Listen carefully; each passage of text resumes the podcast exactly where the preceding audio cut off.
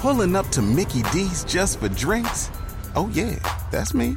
Nothing extra, just perfection and a straw. Coming in hot for the coldest cups on the block.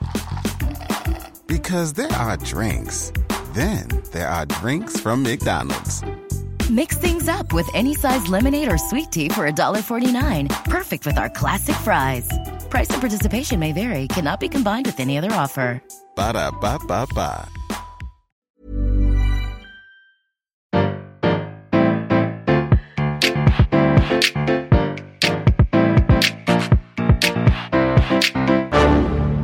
Bonjour, vous écoutez la réponse D, mais d'abord, écoutez la question. Aujourd'hui, dans la catégorie sport, nous allons rendre hommage à un destin tragique en parlant du match de la mort. Mais qui a-t-il opposé? Réponse A, l'Argentine et l'Angleterre en pleine crise des Maldouines. Réponse B, la Corée du Nord et la Corée du Sud 15 jours après la séparation du pays. Réponse C, la sélection de Bretagne et la sélection normande pour savoir qui gagnera le Mont Saint-Michel. Réponse D, une équipe ukrainienne contre une équipe militaire nazie au cœur de la Seconde Guerre mondiale. On aurait aimé que le match de la mort soit une exagération, une sorte d'hyperbole dont le journalisme sportif a le secret. Malheureusement, il n'en est rien. Il s'agit bel et bien d'un match entre le FK Start, une équipe locale de la ville de Kiev, et le Flakelf, une sélection de joueurs de l'armée de l'air allemande. Nous sommes alors en 1942, en pleine opération Barbarossa, mais au moment où l'histoire n'a pas encore rappelé aux Allemands qu'envahir la Russie, c'est souvent une mauvaise idée. L'armée nazie a pris Kiev et un régime d'occupation se met en place dans lequel l'envahisseur essaie de faire réémerger une vie normale. Pour ça, quoi de mieux que le foot? Bien sûr, il y a quelques relents nationalistes ukrainiens derrière certaines équipes, et à un moment il s'agit de remettre les pendules à l'heure et montrer la supériorité de la race aryenne. Pour ça, rien de mieux que de leur envoyer la fine fleur footballistique de l'armée de l'air locale, le Flakelf. Alors ce FK Start, on parle souvent d'équipe de peintres. Ici, il s'agit d'une équipe de boulangers.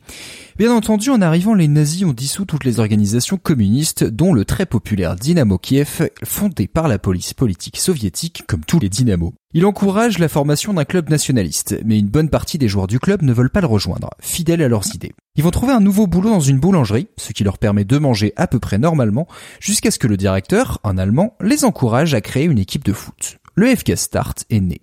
Et le FK Start marche bien. Il gagne tous ses matchs. Il a même déjà humilié la Flakelf dans un premier match le 6 août 42 sur le score de 5 à 1. Ça ne cadre pas très bien avec la propagande, alors les autorités demandent gentiment une revanche qui est organisée pour le 9 août. Le jour du match devant 45 000 spectateurs, un soldat allemand qui tient le rôle d'arbitre ordonne aux Ukrainiens de faire le salut nazi. Ils refusent. Sur le terrain, les Allemands commencent pied au plancher et ouvrent le score. Mais dans une prémonition symbolique de l'opération Barbarossa, ils sont vite rejoints, puis menés 3 buts à 1 à la mi-temps.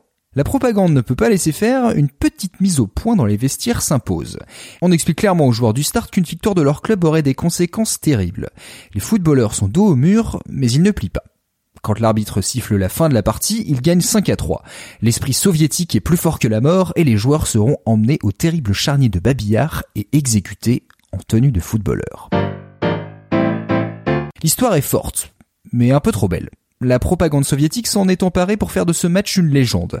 Alors loin de nous l'idée de minimiser le rôle des nazis, mais il est important de donner la vraie version des faits. Le match ne s'est en fait pas joué devant une foule en délire, mais devant 2000 spectateurs. Surtout, il ne s'agit pas de la grande revanche après une humiliation claire. Le FK Start a bien battu le Flakelf, mais il avait aussi battu d'autres équipes militaires allemandes.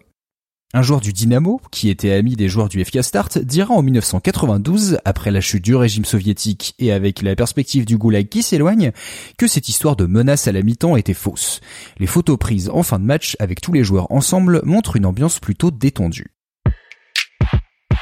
Là où la légende s'ancre malheureusement dans la réalité, c'est que les joueurs ont bien connu un destin funeste. Deux sont morts dans les mains de la Gestapo, l'un en s'enfuyant après avoir tué un policier allemand, l'autre torturé à mort pour sa prétendue appartenance au service secret soviétique, le NKVD. Donc tragique mais rien à voir avec le match. Huit autres joueurs ont été arrêtés sur dénonciation de l'entraîneur d'un club qu'ils avaient battu 8-0, là aussi pour des liens avec le NKVD. Ils ont été déportés dans des camps de concentration, proches de Babillard, et trois y ont été exécutés, et pour des motifs affreusement banals, à savoir des punitions pour des évasions ou des sabotages. L'histoire de ces hommes est donc terrible, et elle mérite d'être racontée dans toute sa vérité, même si ça rend la légende du match de la mort un peu moins marquante. Bravo, c'était la bonne réponse. Pour aller plus loin sur ce sujet, retrouvez les sources en description. La réponse D est un podcast du label Podcut. Vous pouvez nous soutenir via Patreon ou échanger directement avec les membres du label sur Discord. Toutes les informations sont à retrouver dans les détails de l'épisode. À lundi pour une nouvelle question sur la thématique musique.